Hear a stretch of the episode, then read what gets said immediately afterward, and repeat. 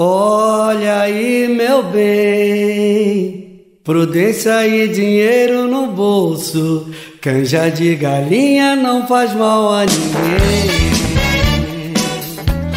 O Benjar deu a linha. Prudência, dinheiro no bolso e canja de galinha não faz mal a ninguém. Na falta da prudência e do din-din, eu hoje vou de canja, que pelo menos nessa eu sei que eu vou me dar bem. E foi justamente a Bia, minha compa aqui da Rádio Tertúlia, quem me pediu para fazer a receita de canja. Vou ensinar para vocês como não errar. É colar o ouvido e vir junto para aprender. Eu sou a cozinheira Letícia Massula e essa é a temporada Sopa de Quê do podcast Cozinha da Matilde. São 30 receitas batutas de sopa para agradar todos os gostos e mandar virtualmente aquele abraço que só um prato de sopa traduz. Esse podcast é uma deliciosa parceria com a Rádio Tertúlia. Ó só, essa canja que eu quero ensinar é bem rapidinha de fazer. Você vai usar a panela de pressão para dar uma adiantada no caldo, que é a parte que mais demora para fazer a canja. Outra coisa, eu uso para fazer canja as coxas e as sobrecoxas do frango ou da galinha em lugar do peito, que eu acho muito seco e sem gosto. Mas se você é da turma que gosta do peito, vai com ele mesmo. Dito tudo isso, bora lá para minha versão de canja. Você faz assim, ó. Refoga cebola e talo de salsinha bem picadinho num fio de azeite e nele você vai dourar de leve todos os pedaços de frango reserva o frango e aproveita aquela borra que ficou ali na panela para também refogar um pouco de alho laminado, meia xícara de salsão picadinho e na sequência meia xícara de tomate em cubinho. Aí você volta com o frango para a panela em cima do refogado, junta a água até cobrir tudo e cozinha na pressão por 20 minutos para a carne amolecer e desfiar.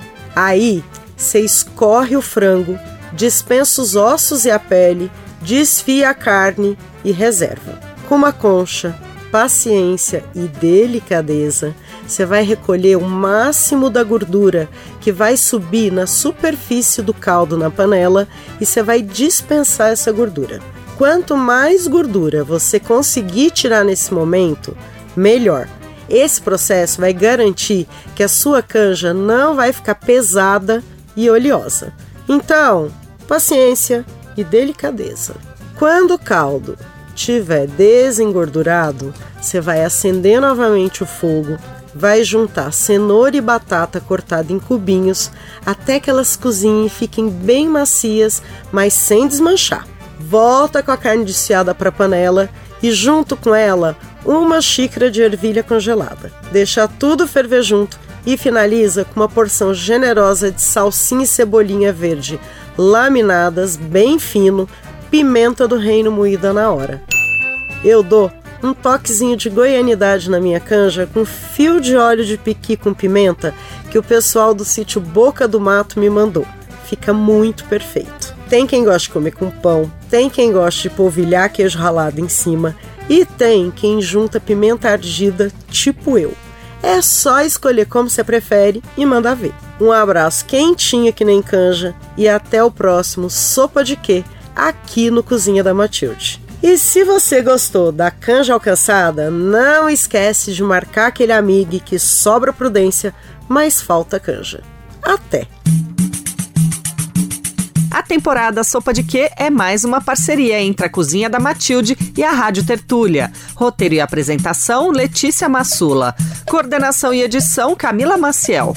Produção executiva, Beatriz Pasqualino, Raquel Júnia e Laísa Gomes. Sonoplastia, Lua Gatinone. Artes, Cláudia Regina.